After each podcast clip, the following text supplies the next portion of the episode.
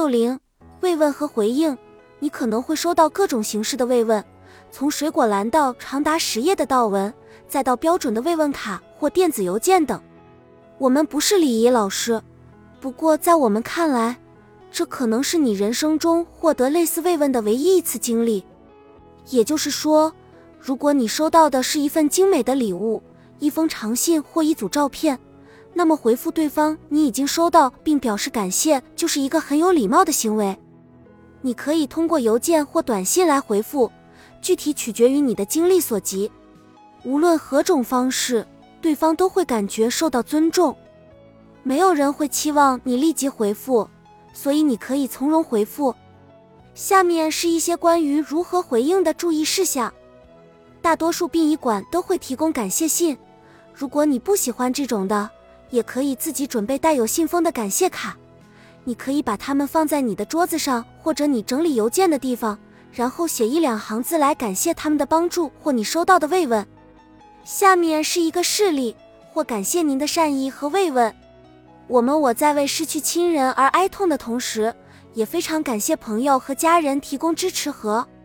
如果逝者社交圈很广，或者是公众人物，而你要处理一大堆信件。卡片和鲜花，你也可以打印很多份临时感谢信，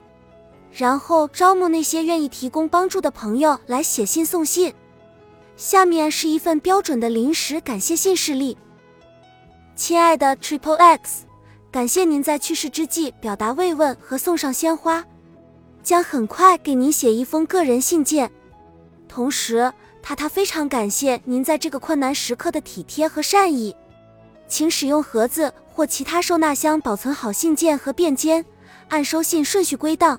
并在附近放一叠索引卡和一支鲜艳的记号笔，以便记录是谁送来了礼物和饭菜。打扫房子，我和姐姐曾面临一项痛苦的任务，在将父亲的房子卖掉之前，清空其中的物品。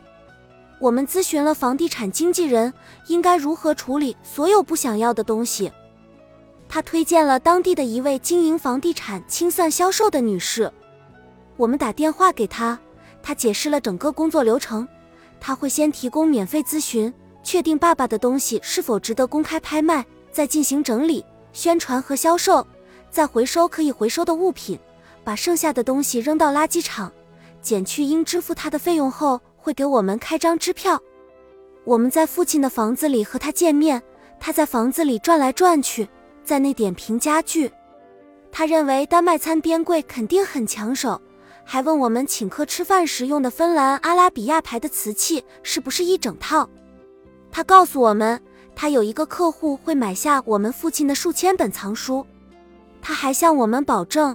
即使是储藏室里的食品罐头和纸巾也能找到买家。第二天他又来了一次，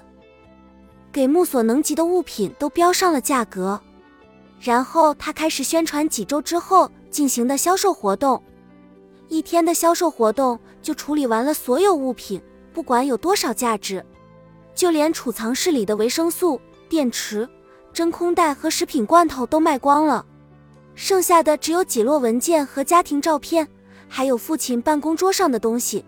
钢笔、回形针、写满姓名、地址和数字的黑色小本子。当初花一个下午的时间整理东西，让我们伤心欲绝，所以能把大部分东西都处理掉，确实是一种解脱。几周后，我在邮件中收到了拍卖的收据簿，还有一张五百美元的支票，大约是全部收益的百分之六十。